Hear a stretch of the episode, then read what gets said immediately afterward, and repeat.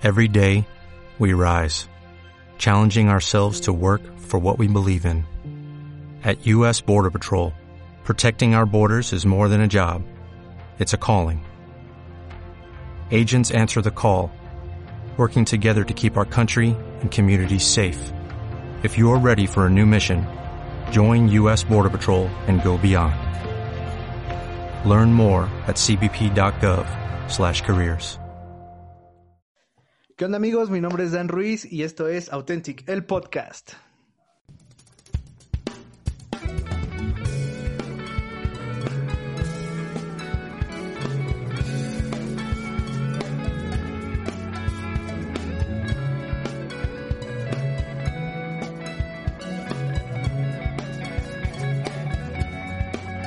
¿Qué onda Authentics? ¿Cómo están? El día de hoy estamos muy contentos, un podcast más, una semana más en este reto que pusimos al principio de tener 52 podcasts este año.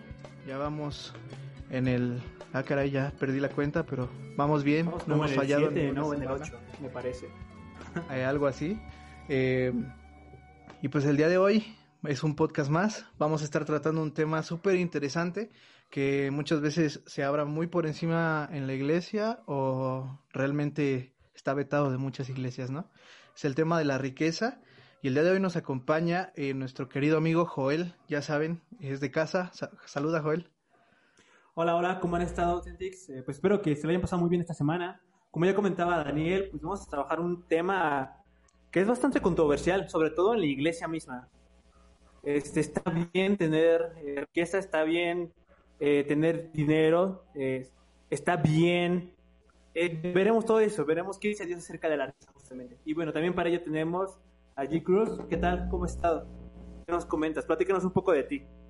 Hola, muy bien, muchas gracias. Bueno, antes que nada, muchas gracias a ustedes por la invitación. La verdad es que sí, me siento muy honrado el, en estar compartiendo con ustedes en este tema.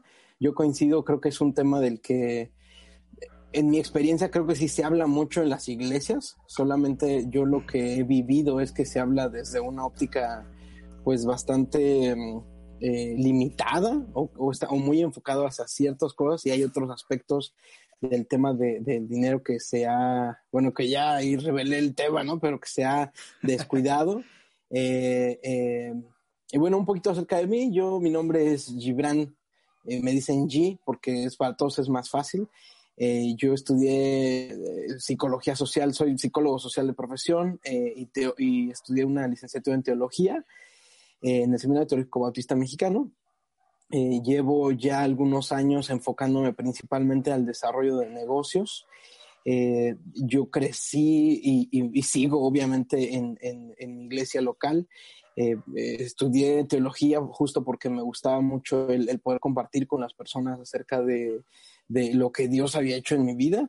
Y, y- y en algún punto de mi vida eh, nació esta inquietud de poder llevar esa experiencia, mi experiencia con Dios, no solamente a la iglesia en sí, a la iglesia local, sino también poderlo eh, pues llevar a un, a un terreno profesional o como decimos en la iglesia al mundo, ¿no? Y el poder salir de, de, de ese espacio y poder este, estar en otras esferas. Y bueno, a mí yo tengo la oportunidad, Dios me dio la oportunidad de estar mucho en, en lo que es el desarrollo corporativo, desarrollo de negocios, de empresas, eh, y he compartido con diferentes empresas transnacionales y es ahí donde, donde he aprendido lo que he aprendido y he compartido lo que he, eh, pues, eh, también desde esa experiencia que tengo como, pues, como consultor de negocios y psicólogo y teólogo, ¿no? Sí, sí, sí, entonces es el Pastor G. El pastor G. Algo no, así. pues, no, pues está genial, está genial realmente. eh, algo que platicábamos aquí fuera del aire, que le decía allí es que, o sea, ustedes lo están viendo ahí en la cámara, ¿no? No me van a dejar mentir, se ve demasiado joven. Y cuando nos empieza a platicar así, ¿no? De todo lo que ha hecho y todo eso, o sea, se escucha que ha hecho un montón de cosas, ¿no? O sea, no les voy a decir cuántos años tiene, No, pero- me pero más o menos, o sea, sí me lleva poquitos, o sea, poquitos años. Y yo escucho lo que él ha hecho y digo, chale, yo no he hecho nada. No, pero, pero este, pues bueno, vamos a empezar platicando un poquito de este tema interesantísimo de, de, de lo que nos truje, ¿no? Y creo que una de las intenciones que por las cuales hemos invitado a allí esta esta tarde, noche, este día cuando nos estés escuchando eh, es precisamente porque a su corta edad yo yo o sea, él dice que no, pero yo digo su corta edad ha, ha tenido muchos logros y también eh, ha tenido momentos donde le ha ido muy bien y pues precisamente encaja, ¿no? Porque pues es emprendedor, eh, le gustan los negocios y muchas veces es algo que en las iglesias no está tan, tan padre, ¿no? Según. Entonces pues vamos a estar platicando con él un poquito y pues bueno, ya nos dijiste que eres consultor, consultor eh, con algunas empresas transnacionales, has trabajado, pero desde, bueno, ¿cuál sería como tu empresa, la, primera que, que, fundaste o la primera que hiciste? La principal, eh, fíjate, yo como, de mi experiencia como consultor, he trabajado con diversos despachos, en, principalmente en México y en algunos otros países. Eh, hace algunos años, para ser precisos, unos alrededor de unos seis años más o menos, inicié con una empresa que se llama Trascendente eh, que es muy curioso porque el nombre legal es trascendente. Eh, y, y, yo estaba muy feliz porque digo, en, en, México y en América Latina la palabra trascendencia habla de, de, ir más allá, de, de, desde nuestra cultura, nuestra visión era tocar las vidas de las personas, las mentes, el talento y demás. Hace algunos años eh, mi esposa y yo nos fuimos a vivir a Estados Unidos y, oh sorpresa, justo queriendo expandir este, este mercado hacia, hacia otros países y demás, me doy cuenta que en Estados Unidos la palabra trascendente casi no se usa, ¿no? O, no, sea, incluso aunque hay una palabra en inglés que es transcendent para hablar de esa trascendencia, lo curioso es que en Estados Unidos ese, esa palabra no existe, no sé, no, si tú la dices, te dicen como, ¿y eso qué es? ¿O para qué sirve? ¿O qué, qué te, o sea, como por qué, no? Y además es difícil escribirla porque en inglés no, no se escribe transcendent, sino es transcendent. O sea, hay una N. Bueno, para no ser la historia larga, de ahí tuvimos que renombrar la empresa como Starfield Consulting, justo para poder abarcar más mercado y no solamente México, América Latina, sino tener una visión como más, que fuera más fácil de pronunciarlo, ¿no? Entonces, Starfield se llama la empresa en la que actualmente estamos desarrollando eh, a otras organizaciones y bueno, parte de lo que le compartía a Dan es que en Estados Unidos en particular, el, un brazo que ha salido justamente de trascendente es el de marketing, en donde nos dimos cuenta que o sea, ayudábamos a empresas eh, al principio eh, al desarrollo de su cultura, o sea, todo lo que tuviera que ver con liderazgo, con ventas, con coaching, con comunicación, con estrategia, etcétera, como todo lo que se conoce como habilidades suaves. Y cuando nos vamos a, Estados Unidos, nos damos cuenta que hay una necesidad muy importante en, en el mercado de no solamente desarrollar empresas corporativos, sino también a pequeños negocios eh, o, o, negocios en desarrollo en la parte de, del marketing. Entonces, de ahí justo nace esta otra empresa que se llama uBlog, en donde ayudamos justamente en el tema de mercadotecnia, ¿no? Todo lo que es el diseño de su marca, de su estrategia de, de, de, en redes sociales, en video y demás, demás. Entonces, yo no opero tanto esa parte, yo más bien como administro y, y dirijo a, a, un equipo de personas que se especializa en eso, pero bueno, se puede decir que esas son las dos eh, líneas de negocio que actualmente estamos desarrollando, ¿no? La parte de capacitación de negocios y la parte de marketing eh, para negocios. Uh -huh. Pregunta. Ay, pues sí. Oye, sí. a ver, cuéntanos, ¿cuál es el tema? bueno, justamente, justamente, justamente, o sea, qué bueno que ya lo mencionas. Eh, antes de iniciar ya, de entrar de lleno al tema, eh, quisiera preguntarte, ¿tú habías estado por otro país además de México? ¿Y cómo has visto el tema de las iglesias en otro país? O sea, primero, coméntame, ¿cuál ha sido tu experiencia fuera de México? Tal vez no directamente en otro país, pero a lo mejor compartiendo con otras personas en otro país. ¿Cuál es tu experiencia de manera general? Pues eh, mi experiencia en general como cristiano ha sido que tenemos una, una fe muy diversa, lo cual es fascinante, ¿no? Eh, yo, sí, gracias a Dios he tenido oportunidad de estar trabajando en otros países eh, e incluso no solo a nivel, digamos, profesional, sino también a nivel ministerial que ha sido un súper privilegio. Estuve, por ejemplo, compartiendo en, en, Brasil, por ejemplo. He estado en otros países como eh, Nicaragua, Perú, Chile, República Dominicana, eh, muchos países de América Latina, ¿no? Eh, pero sí, o sea, lo que descubro es que es fascinante que todos somos diferentes. Eh, por ejemplo, me llamó la atención, ¿no? Cuando fui a Brasil, que de repente la, la, gente salía de la iglesia y el pastor estaba en la, en la puerta de la iglesia y, besaba a todos por las dos, de los dos lados, ¿no? De las mejillas. Yo decía, ay, bueno. Y yo quería como escabullirme, ¿no? Pero, o sea, digo, por dar un ejemplo de que hay, hay elementos culturales, hay elementos eh, sociales, políticos, que son súper diferentes. Y algo que a mí me ayudó mucho el tener ese tipo de experiencias fue el entender pues que todos somos diferentes y que hay algo que nos une, ¿no? Que en este caso, pues la, es, es, la fe, es Dios, es Cristo, es, es, es, la doctrina, la sana doctrina, y que bueno, ya de ahí se desprenden eh, muchas otras cosas que tienen que ver más con cultura, ¿no? Bueno, justamente, ya que estamos tocando este tema de, de un poco internacional, queremos aterrizar, queremos hablar de la riqueza. Y antes de entrar un poco al tema de la riqueza personal, como nosotros, como, como cristianos, quisiera tocar un poco más el tema de la riqueza en carácter de iglesia, en carácter de, religión. Por ejemplo, mientras estábamos investigando este, este, esta temática, estábamos teniendo un foro nosotros, bueno, varios organizadores del podcast, diciendo qué podemos preguntarle, qué podemos preguntarle al pastor G. y algo que nos, nos encontramos y nos dimos cuenta justamente es que muchos de los países que son pobres, que de acuerdo a estadísticas tienen un Producto Interno Bruto muy bajo, son países muy religiosos. Y entre menos religiosos son estos países, el nivel de Producto Interno Bruto pues aumenta, ¿no? Es un país un poco más rico, más avanzado. ¿Qué tiene que ver este hecho? O sea, ¿tú qué nos puedes comentar respecto a que se tiene la visión de que un país pobre es un país con menos dinero? Creo que inclusive pensamos en esta frase, eh, a veces se cree que Dios va a proveer, ¿no? Dios va a proveer de todos nuestros problemas económicos, este, de salud, de todo eso.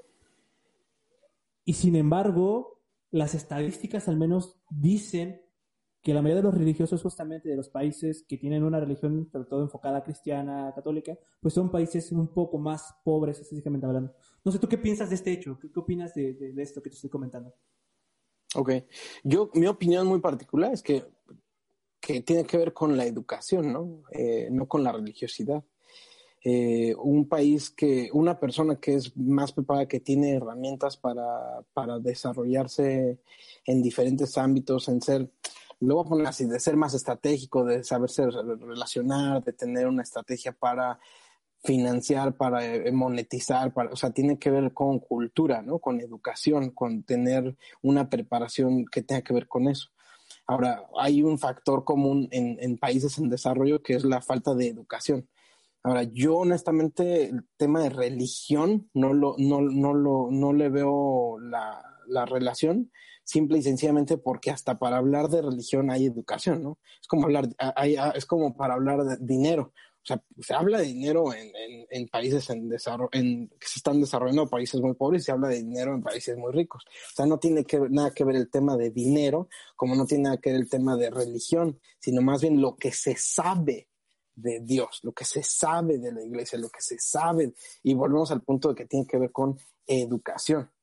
Eh, entonces yo no lo veo tanto como, como de, ay, si es un país este, creyente, es pobre. Si es un país más ateo, es, este, e, es, rico. No, no creo que tenga que ver con eso. Más bien creo que tiene que ver con que un, un país con los recursos para educarse, de entrada se vuelve, se vuelve, cuestiona más de, oye, como por, o sea, a ver, explica cómo es que existe Dios, quién es Dios, cómo es Dios. Entonces explica más y obviamente hay una tendencia, quien no quiere escuchar, quien no abre su corazón, quien no tiene apertura, no, no quiere escuchar y simplemente la, la, salida fácil es hacerse ateo, ¿no?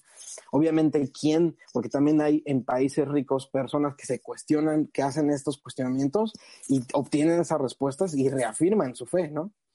Entonces, también al revés, hay en países pobres personas que son religiosos, pero el hecho de que sean religiosos no, no los hace mejores cristianos ni más cristianos, y, es más, yo diría ni siquiera cristianos reales, ¿no? Eh, simplemente es una cultura religiosa en donde eh, desde su óptica están cerca de Dios, pero en realidad eh, hay mucho que conocer al respecto. Entonces, en conclusión, yo diría, tiene que ver más con conocimientos para salir adelante que con un tema de, de fe. Sí.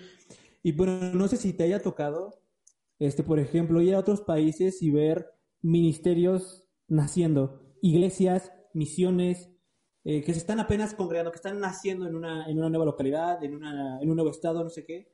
¿Cómo ha tocado ver justamente la gestión, al menos ahí económica, por parte? Porque, bueno, al menos por acá, justamente donde nos encontramos, hemos tenido, hemos ido a visiones a tocar, hemos ido a otras iglesias donde han llevado a lo mejor 10 años y es cuestión de crecimiento de personas, en de crecimiento de alcance, a lo mejor de infraestructura, no ha habido tanto. ¿Crees que es un problema nuevamente económico? ¿Crees que es un problema más de educación eh, de las personas, de no saber gestionar eh, el tema económico o, crees que sea otra cosa más? Mi experiencia con ese tema, eh, yo tuve la oportunidad de ver los dos, como tú dices, ¿no? Las, las tanto las, los ministerios que van apenas arrancando y que batallan un poco en el asunto de las finanzas versus, y por ejemplo, en el tema de Brasil, ¿no? Me tocó ir a iglesias que, mega iglesias que sudan dinero, ¿no? Y que el dinero está, abunda de una manera impresionante, ¿no? Yo creo que volvemos al mismo asunto de, de cómo encuentras a Dios en su palabra. O sea, yo sí creo que las iglesias, por ejemplo, ¿qué he visto? Las iglesias pequeñas suelen tener, suelen, y digo, no quiero generalizar porque seguramente habrá sus excepciones, pero justo al, ir empezando, también van empezando sobre el, conocimiento en cómo gestionar estos recursos para eh, utilizarlos sabiamente, ¿no? Esa es una necesidad que he visto. Por otro lado, pues en iglesias, eh, mega iglesias, mega iglesias, pues de pronto la necesidad que tienen es justo lo contrario, ¿no? oye, ¿cómo gestiono este recurso que es vasto y cuidando, cuidando no irnos al otro extremo de, la, de la opulencia, que pues también pues, no, no, no está para nada, para nada bien, ¿no? Ahora, yo sí quiero hacer una pausa en este, en este tema, porque yo sí, yo sí tengo que decirles que, que mi experiencia sobre el tema de las finanzas o lo que yo puedo hablarles sobre las finanzas. No me considero un experto global eh, e, e, e, eclesiástico, o sea, les voy a ser bien honesto, yo creo que hay cosas que, que no me, yo mi especialidad no es meterme como en, los huesos de las iglesias, de las estructuras eh, como iglesia. Sí creo que es un tema eh, complejo donde yo pensaría que debería haber especialistas. Yo como sí lo veo, es que hay una necesidad muy importante de, dos necesidades. Uno, de aprender sobre el dinero, de cómo gestionar esos recursos, pero también dos, de una necesidad de analizar el corazón muy particular de cada iglesia, de cada pastor y de cada, de cada cultura, ¿no? Por ejemplo, he encontrado, eh, yo, me, yo estoy en el, en el seminario teológico bautista, yo vengo de un contexto uno de mis contextos es bautista, y, vi de todo, ¿no? Iglesias que tienen procesos muy, muy bien establecidos para de rendición de cuentas, de, de, gestión de los, de los diezmos y de las ofrendas, de transparencia, de donde se apoya al pastor, donde el pastor escucha a la iglesia, donde hay una, hay una iglesia que busca la presencia de Dios para eh, tomar decisiones respecto a las finanzas y, y que, pues gracias a Dios, eh, como en, en, los negocios se dice el flow, o sea, hay un flow, hay eso, la presencia del Espíritu Santo guiando a estas ideas para tomar decisiones sabias respecto a sus finanzas. Ahora, honestamente, también me tocó ver lo contrario, ¿no?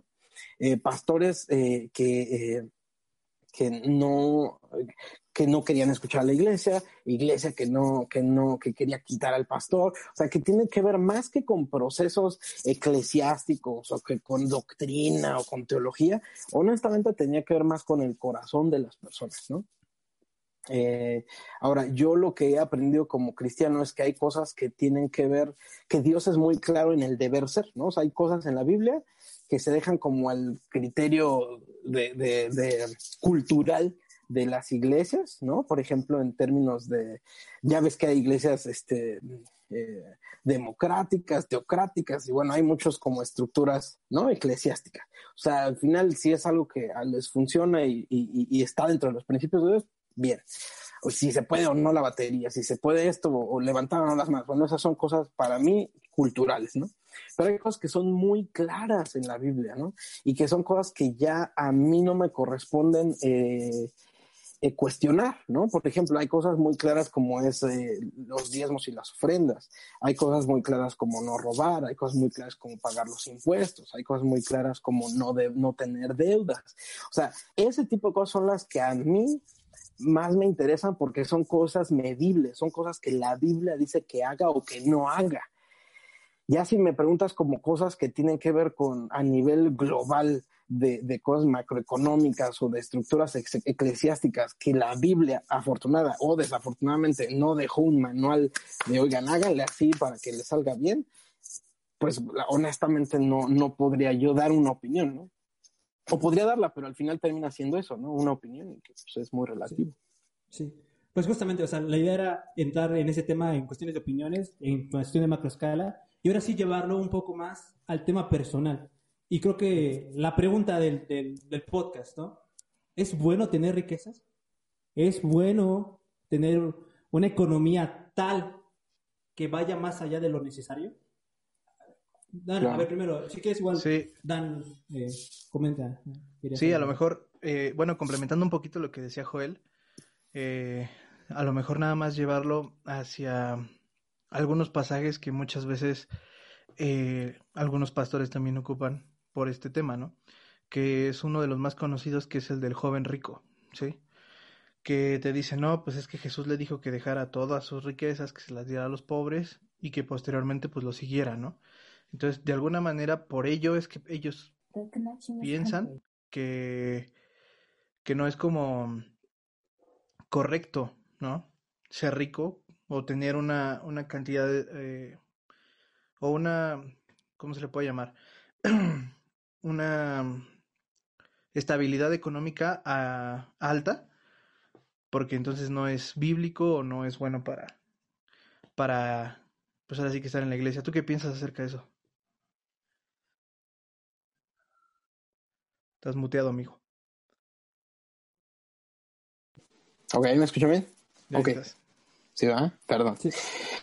Eh, dos cosas. La primera es, em, me, hicieron acordarme de un maestro que yo tenía en el seminario que me encantaba, sí, me encantaba cómo él decía las cosas. Él nos enseñaba griego, ¿no? Y él, él decía, decía, a ver chicos, yo les voy a decir dos cosas, ¿no? Hay algo, hay dos palabras que para mí son importantes, lo que opino y lo que creo. Lo que opino es, está sujeto a algo que quizá voy a cambiar de, de, de visión en cinco años, diez años, y lo que creo es que es, es inmutable, ¿no? O sea, es, creo que Cristo es mi Salvador, creo que Jesús murió en la cruz, murió, resucitó y ascendió. O sea, son cosas que creo y que no van a cambiar, ¿no? Entonces, tomándolo a él de referencia, yo quiero empezar diciendo lo mismo, ¿no? O sea, hay cosas que yo opino y lo que opine aquí con ustedes no, no significa que vaya a opinar lo mismo en 5 o 10 años, pero es lo que creo que hoy día la vida, Dios, mi experiencia me han enseñado. Y bueno, las cosas que sea de creer, pues les diré, señores, damas y caballeros, esto es lo que creo, punto, ¿no?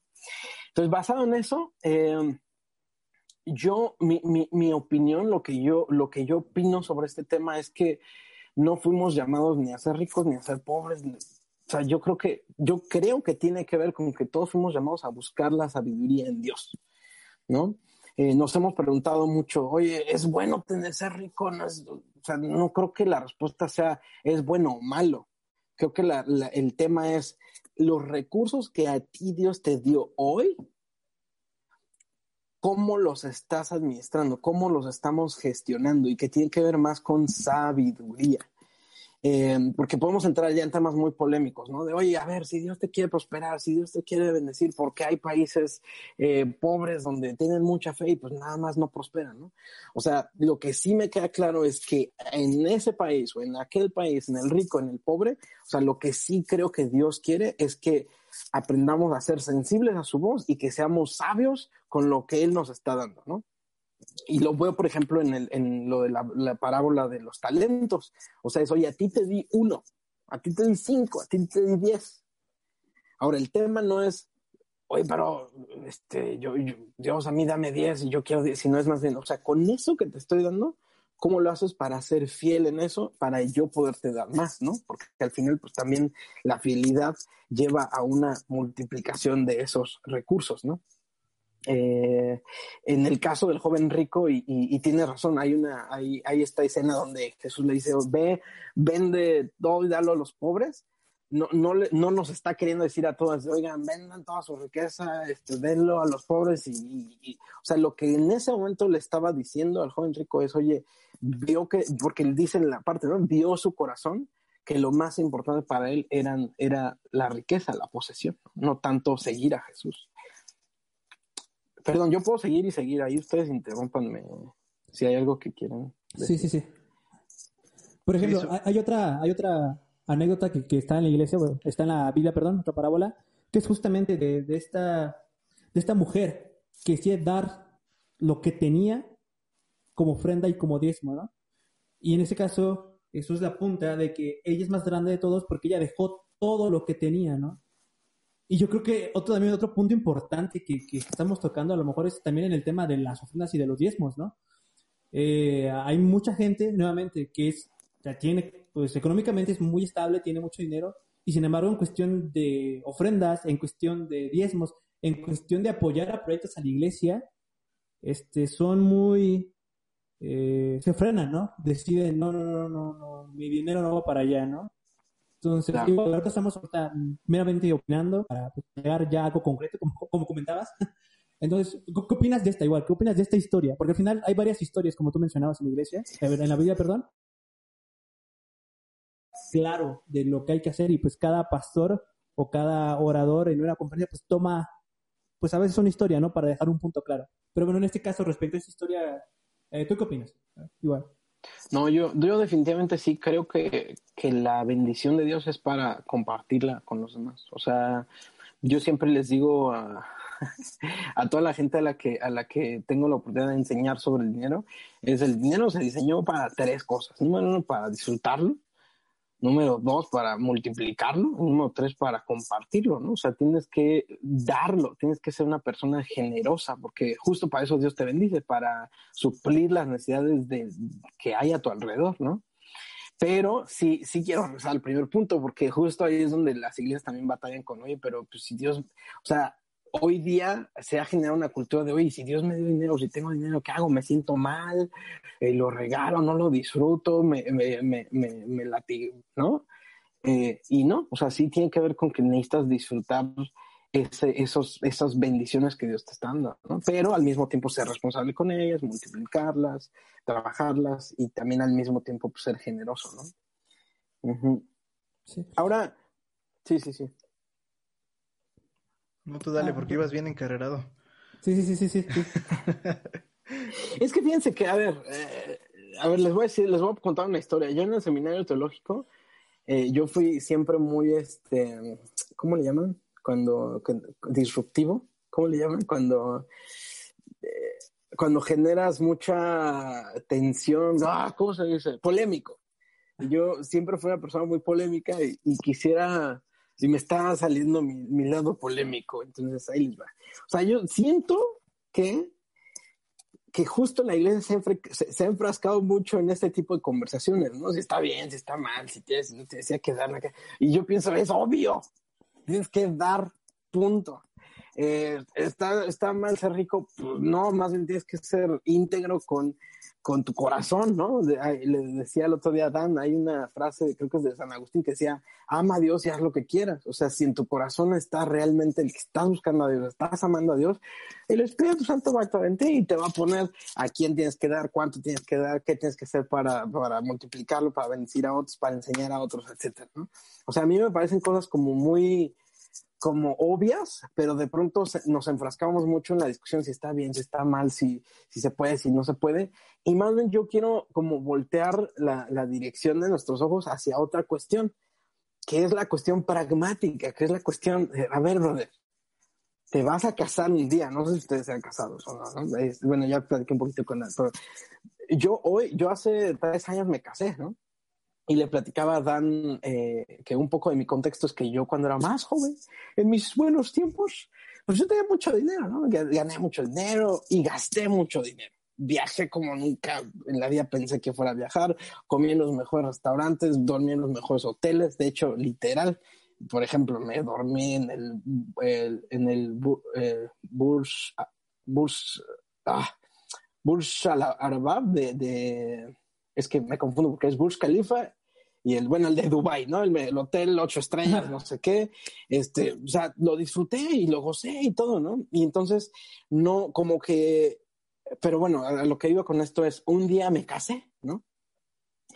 Y al casarme, pues te das cuenta de, oye, pues la vida no solamente es eso, ¿no? La vida es, hay otra persona en la que amo con todo mi corazón, que, que ahora soy responsable de ser proveedor, de que ya empieza, empiezas a hablar de tener sueños, de tener hijos, de que tienes, y empiezan a surgir otras cosas, ¿no? Tú te enfermas, la otra persona se enferma, entonces empiezan a surgir cosas como mucho más prácticas que honestamente la conversación de está mal o no tener dinero se pasa a un segundo terreno, es, no, debo tener dinero debo tener dinero.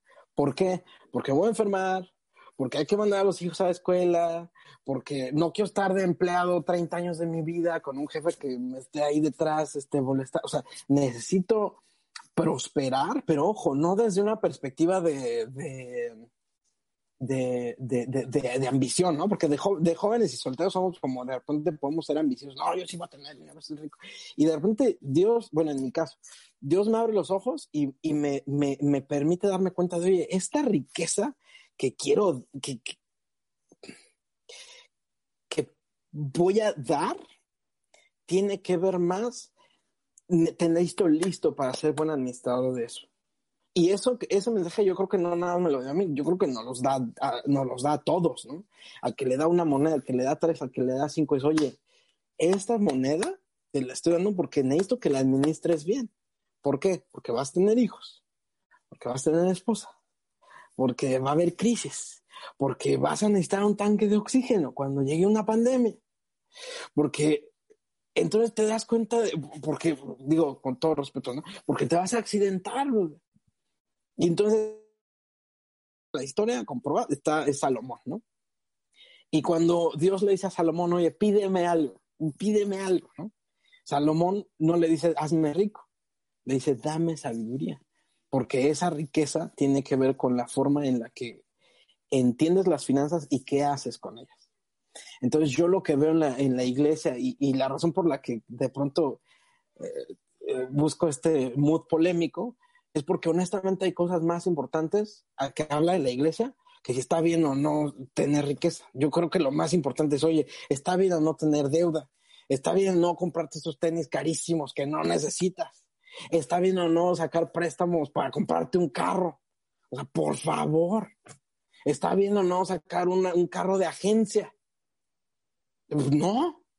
¿Por qué? Porque, digo, desde mi perspectiva, oye, así de, esta es mi opinión, quizá una de las, de las cosas más limitantes que puedes hacer es comprarte un carro de agencia, ¿no? Y entonces, cuando volteas y ves a la iglesia y ves a muchas personas gastando en autos de agencia con dinero que no tienen, endeudándose a 5, 10, 15, 20 años por algo que se va a depreciar en el momento en lo que lo sacas de la agencia, entonces te das cuenta de, ay, no manches, ¿no será que estamos gastando como más tiempo en hablar si se puede o no ser rico versus, oye, con eso que Dios te dio, con el empleo que Dios te dio hoy, ¿qué estás haciendo con ese dinero? Sí, justamente esto que, que, hablas me pone a pensar, ¿no? Y me pone a pensar eh, de una manera buena. Algo que platicábamos también eh, ese día que estábamos hablando por teléfono, es que precisamente creo que lo interesante o lo esencial debería ser enseñar sobre finanzas, ¿no? O sea, enseñar, eh, porque muchas veces, yo, ahorita que empezaste a tirar los piedrazos de los préstamos y eso, o sea, honestamente, yo tengo 26 años. ¿Verdad? Y, no, o sea, me ha tocado, o sea, ya me tocó también esa parte. Y realmente yo creo que si alguien me hubiese dicho, sabes qué, esto no se, o sea, un préstamo no es para esto, es para aquello, o lo puedo, créeme que hoy a lo mejor estaría en otra situación también, tanto económica como eh, anímica, ¿no? También de alguna manera, porque creo que es importante. Entonces, yo en este, en este punto concuerdo totalmente contigo, ¿no? Muchas veces las iglesias nos em, enfocamos o nos enfrascamos tanto, ¿no? En que si es bueno o es malo, que en lugar de que nosotros podamos enfocarlo a que lo uses de una manera que pueda ser buena y que pueda ser de bendición hacia los demás, ¿no? Y hasta hacia, tu propia vida también. Entonces creo que eso es, eso es importantísimo. Y algo que me platicabas también, eh, que recuerdo de esa llamada, es que estabas trabajando con niños, ¿no? Acerca de enseñanzas también de esta parte de, de, oh, de, de finanzas. a ver, un poquito, platícanos un poquito acerca de eso, ¿cómo lo estás llevando? Fíjate que una rama justamente de trascendente es una, tenemos una marca que se llama Magicorp. Magicorp, ahí lo pueden buscar ahí en, Facebook, en YouTube y demás. Magicorp justo sale por esta idea, lo que le estoy diciendo, que de repente vi que de niños no nos enseñan mucho sobre finanzas. De hecho, si tú ves el currículum de la escuela tradicional, de la escuela a la que fuimos, no tenemos ni una sola materia en finanzas, ¿no? Entonces, ¿qué pasa? Que crecemos bajo, no sé, sabiendo mucho de, ni siquiera quiero decir ABC, pero nos, esa D que son finanzas no la tuvimos. Entonces crecemos, somos adolescentes, nos empiezan a bombardear, incluso en, yo me acuerdo, en mis tiempos hubo en la escuela campañas en la secundaria donde, oye, te regalamos una tarjeta de crédito. Y para cuando te regalan una tarjeta de crédito, ni siquiera te han hablado de qué es el crédito, para qué usarlo, qué son los intereses, cuánto, cuánto realmente vas a pagar. Y entonces dices, eh, pero pues hay que formar una historia crediticia, ¿no? Sacas una tarjeta de crédito y entonces honestamente ahí es donde empieza nuestra acabose en, en, el en, el tema financiero, porque de ahí se empieza a volver una pelotita de nieve donde nuestra deuda empieza a crecer más y más y más y más y más. Entonces lo que me di cuenta es que los niños, hoy día los niños, no sé si es un tema de hoy día, porque tengo que decir, hoy los niños de hoy son súper dotados, pero te das cuenta que hay niños en, en, YouTube que saben muchísimo sobre negocios, les encanta hablar de negocios, han hecho negocios y han sido muy, muy, muy bendecidos en ese aspecto, ¿no?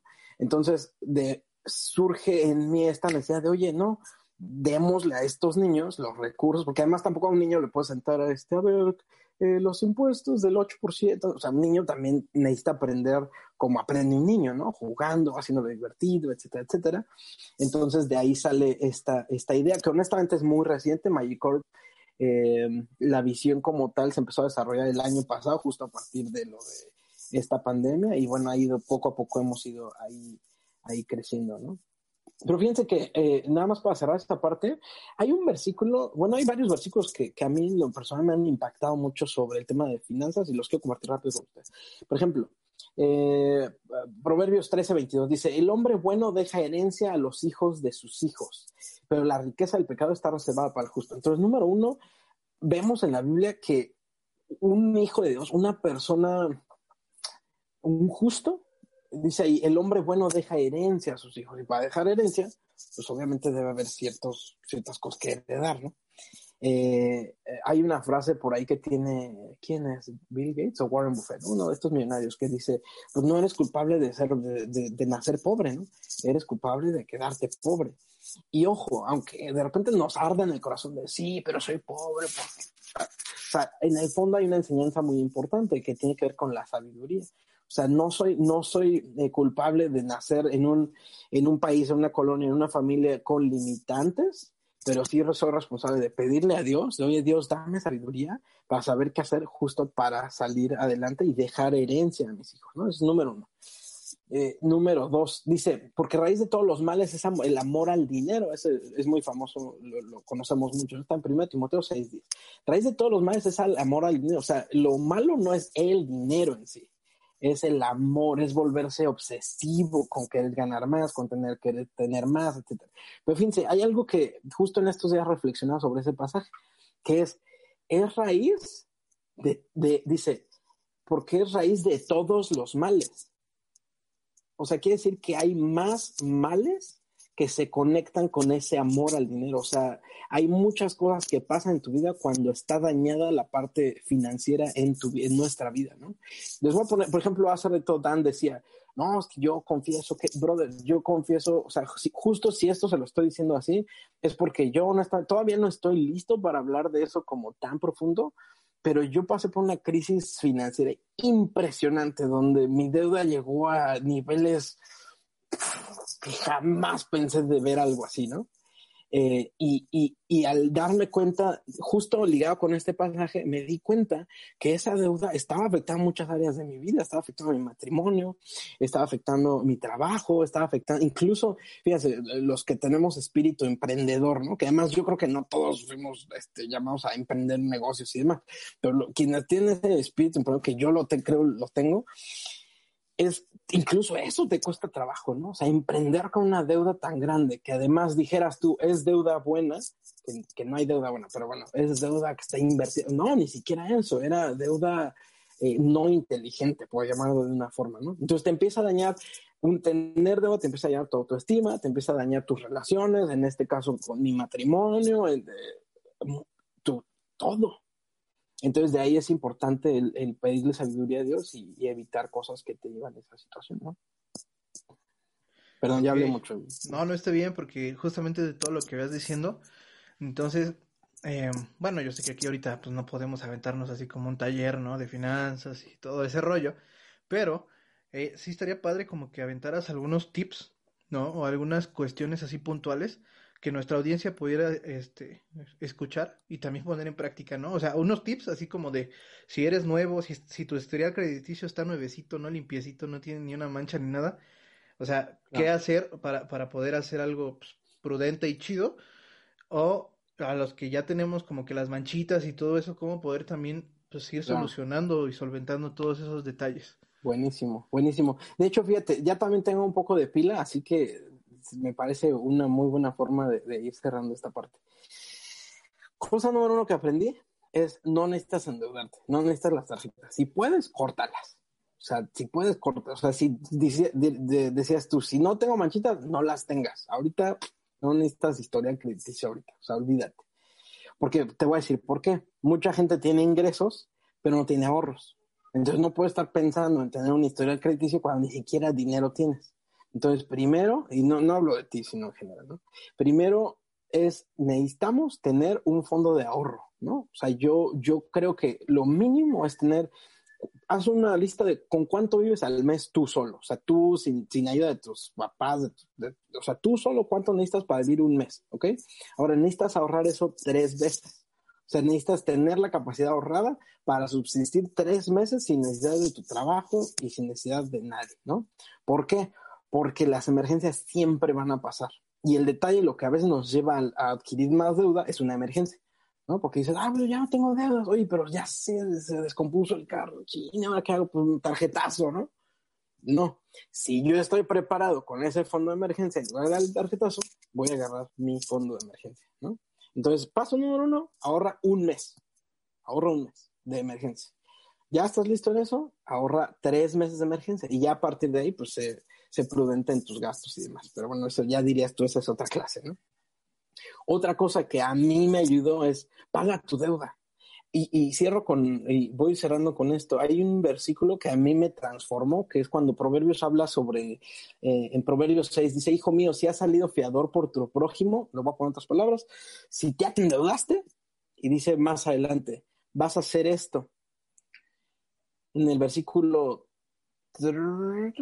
versículo 5. Dice, líbrate como gacela del mano del cazador. O sea, dice, corre, salte de ahí ya, ¿no? Entonces, lo siguiente es, paga tu deuda. Oye, pero tengo un viaje plan, no vayas. Oye, pero me voy a detenerlo, no lo hagas. Oye, pero me quería comprar esta bocina para mi palera, para mi... No la compres. Oye, paga tu deuda, paga tu deuda, enfócate a pagar tu deuda. Eh, hay un método muy famoso que ahí si tienen tiempo de googlearlo, se llama la bola de nieve, la bola de nieve, que es ve pagando tus deudas de la menor a la mayor. O sea, es una lista de todo lo que debes. Y la bola de nieve es ve pagando de la menor a la mayor. ¿Por qué? Porque eso te va te, te da cierta satisfacción de, ah, ya pagué la primera, ¿no? Todavía me queda un chorro, pero ya pagué la primera. Te vas con la segunda, ah, ya, todavía queda un chorro, pero ya, ya es menos. Y entonces vas pagando así poco a poco hasta que ya vas pagando la, la última. ¿no?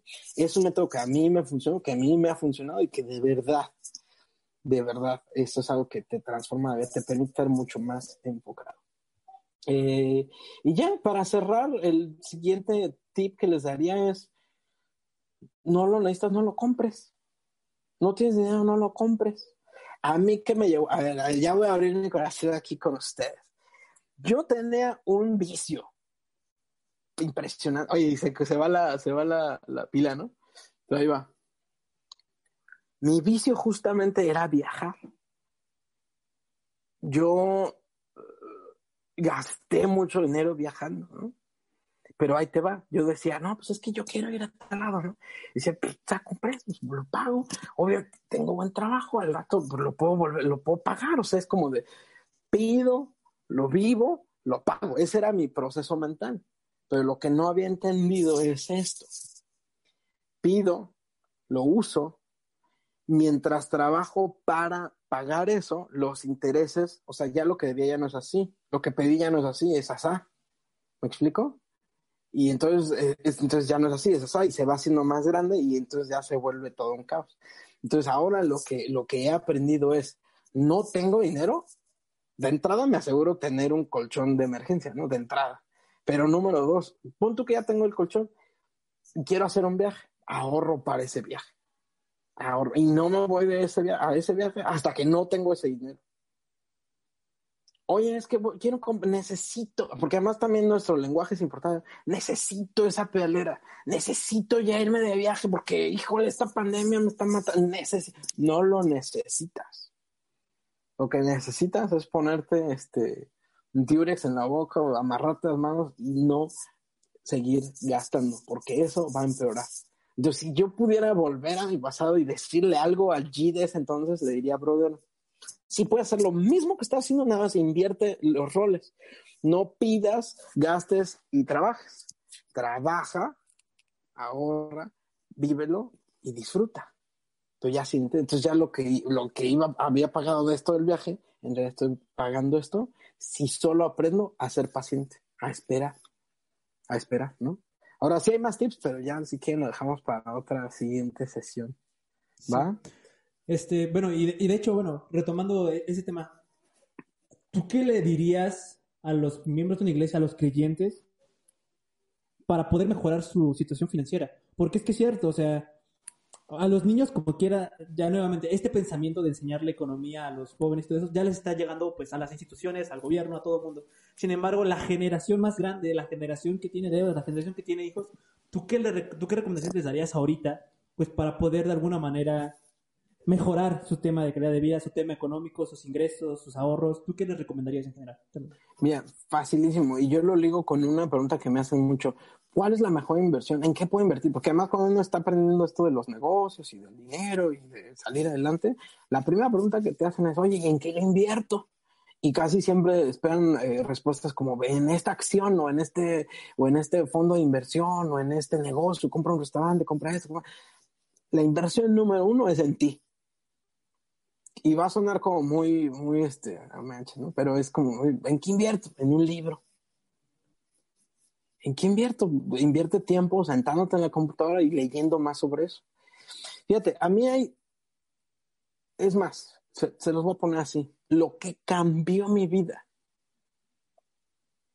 en el tema de finanzas, honestamente, les digo que por, por eso era polémico en el seminario no fue, no, no, me, no fue una predicación en la iglesia, no fue una predicación en seminario, fue en un libro. Y ya ahorita seguramente muchos me dirán, ¿y qué libro leyó? Se los voy a decir, porque además es un libro que, que de verdad lo recomiendo mucho y a mí me ha ayudado muchísimo. Se llama eh, Money Makeover de Dave Ramsey y en español está como La transformación total de tu dinero. Ahora, para fortuna de todos los que nos están escuchando, el autor es cristiano. Curiosamente tiene un contexto muy similar al mío, o yo tengo un contexto muy similar al de él. Los dos somos cristianos, los dos somos estudiados, pero Dios nos llamó a un ámbito distinto, que es más un ámbito como financiero y de negocios. Eh, entonces, eh, digo, obviamente él me lleva años luz en esa parte, este, pero, pero vuelvo a responder la pregunta que tú hacías, oye, ¿qué, qué hacemos? El adulto, el papá, oye, ¿qué hago? ¿Cómo les enseño? Oye, ¿qué hago con mis hijos? Lo primero es, tú necesitas prepararte tú como papá, tú como iglesia, tú como pastor, porque además inmediatamente cuando, cuando Dios me habló, y lo puedo decir así, Dios me habló a través de ese libro, lo primero que hice fui con mis compañeros del seminario y les dije, chicos, les recomiendo este libro. A mí me ayudó muchísimo, porque además también, también pasa, ¿no? Eh, conoces pastores, conoces líderes, conoces más personas que, que por mucha fe que tienen, Y lo, y lo ligo con lo que decíamos al principio. Tienen mucha fe, pero poca preparación. Entonces, ¿qué pasa? Que de pronto sus finanzas reflejan eso. Tienen mucha fe, Dios no los suelta, Dios provee, Dios prospera, Dios está ahí, Dios los bendice, pero al no haber conocimiento, no hay, no es sustentable, no se multiplica, no se, no se toman decisiones sabias. Entonces encuentras pastores endeudados, iglesias endeudadas, porque también el tema del dinero es un tema en el que hay que prepararnos, ¿no? Sí, sí, sí. Me, me llama. o sea, está bueno este tema y creo que sí, eh, como dices, creo que, no sé, igual todos los que nos estén escuchando, si les gustaría una segunda parte de podcast o pues algún tipo de seminario o algo así hablando de finanzas impartido por G también, pues déjenos ahí en los comentarios o háganoslo llegar en redes sociales, porque sí, este, creo que es importantísimo. ¿Nos regalas otra vez el nombre del libro para que, por si sí, no se llama, la primera? El autor se llama Dave, como Dave, con V, Dave, Ramsey, Ramsey, se escribe Ramsey, eh, y el libro se llama La transformación total de tu dinero, la transformación total de tu dinero. Eh, lo encuentran en Amazon, yo lo compré en Amazon. Ahora sí tengo que darles un, un tip muy importante hay algunas cosas del libro que aplican para Estados Unidos solamente, que ya cuando se empieza a hablar del IRS y demás, pero bueno, ya si lo transforman a IRS, es Hacienda, taxes, impuestos y demás, pues ya se vuelve un poquito más fácil. O seguro social que pronto habla de ahí de eso, pues es lo mismo en México. Pero bueno, hay, hay algunas cosas que serán muy de Estados Unidos, pero en general, la enseñanza general aplica para todos. Wow, pues creo que es importantísimo entonces que, o sea, pensándolo ya desde este punto de vista, o sea, hay algo que, que, choca, ¿no? Como normalmente hemos visto en redes sociales, quizás los emprendimientos o todos estos influencers que, que pues te quieren enseñar a invertir o de finanzas y todo, porque yo he escuchado varios que dicen, eh, endeudate para invertir, ¿no? Y es que porque según es una deuda buena y todo este rollo. Y bueno, o sea, ahorita pues ya tú tienes otro punto de vista y creo que, o sea, es más sano también como lo estás haciendo, ¿no? O sea, los tips que nos diste creo que son eh, súper buenos. Eh, y creo que es algo que tendremos que poner así como que todos en, en práctica. Y pues sí, amigos, pues si quieren ahí, este, en los comentarios déjenos si quieren un taller con G acerca de este, este tema, ¿no? De finanzas y podamos, este, pues también seguir aprendiendo de esto. Eh, y pues creo que, bueno, se nos ha ido el tiempo, se fue muy rápido el tiempo. Muchas gracias. Este, pero bueno, ha sido un, un momento de mucho aprendizaje. Eh, Dios habló fuertemente a nuestras vidas, ¿no? Y pues simplemente resumiendo, yo te diría, deja de preocuparte si el dinero es bueno, si el dinero es malo, sino cómo utilizas ese dinero, ¿sí? Eh, es algo que nos ha dicho Dios esta tarde por medio de, de G y pues de todas las preguntas que quizás salieron en, durante este podcast. Y pues nada, amigos, cuiden sus economías para que también cuiden eh, otros aspectos de su vida, ¿no? Porque la Biblia así lo dice también. Entonces, no sé, un comentario para cerrar, Joel. Pues yo sinceramente espero una segunda parte de este podcast porque hay todavía preguntitas, hay temas, hay tips, más controversias, más polémicas. Entonces yo sinceramente espero una segunda parte. Hay G, hay no, con gusto. claro que sí, con gusto. Y ahí que la gente comente y diga y ya con gusto hacemos una segunda parte y le seguimos ahí con, con los tips y más controversias. Muchas gracias. Muchas gracias a los dos por la invitación. Eh, vamos a estar ahí siguiendo el canal y bueno, pues eh, yo no queda más que agradecerles y, y agradecerle a Dios la oportunidad de estar compartiendo con ustedes. Muchas gracias. Sí, sí, déjanos tus, bueno, dinos tus redes sociales para que igual los que tengan ahí como dudas y esas cuestiones, pues puedan echarte un mensajito. Este, claro. ¿Dónde te podemos encontrar? Instagram, Facebook, eh, Twitter, no sé. Claro, pues yo creo que la forma más rápida, fácil, sería con Magicorp. Nuestras redes sociales están como magicorp.oficial. Eh, y ahí nos encuentran. O también, obviamente, me pueden agregar en Facebook. Estoy como Gibran G. Cruz. Eh, y así como está aquí en mi face, así estoy yo. Y ahí está, estamos ahí para cualquier cosa, ¿va? Va que va, perfectísimo. Pues muchas gracias, G, por el tiempo. Muchas gracias, Joel, por el tiempo también. Y pues amigos, esperen la segunda parte de este podcast. No sé cuándo será. No sé si será pronto, si será eso va a depender de ustedes, ¿no? De cómo, qué tanto lo pidan. Em, por lo pronto, pues la próxima semana tenemos un tema también súper interesante. Vamos a tener a... Bueno, no les voy a decir a quién, como tampoco les dije el podcast pasado quién iba a estar con nosotros. Eh, vamos a estar hablando acerca de la fama. Hoy hablamos del dinero, pero pues de dónde viene muchas veces ese dinero, ¿no? También. ¿Es buena la fama? ¿No es buena la fama? Vamos a estar hablando un poquito de esto. Em, y pues ya saben, no se lo pueden perder, ¿vale? Mis amigos, que, que Dios los bendiga mucho y nos vemos en la próxima. Chao, chao. Bye. Nos vemos. Bye. todo.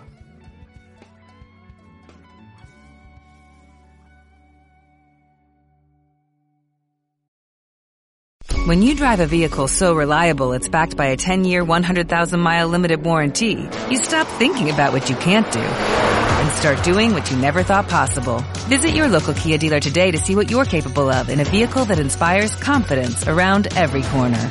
Kia, movement that inspires. Call 800-333-4KIA for details. Always drive safely. Limited inventory available. Warranties include 10-year 100,000-mile powertrain and 5-year 60,000-mile basic. Warranties are limited. See retailer for details.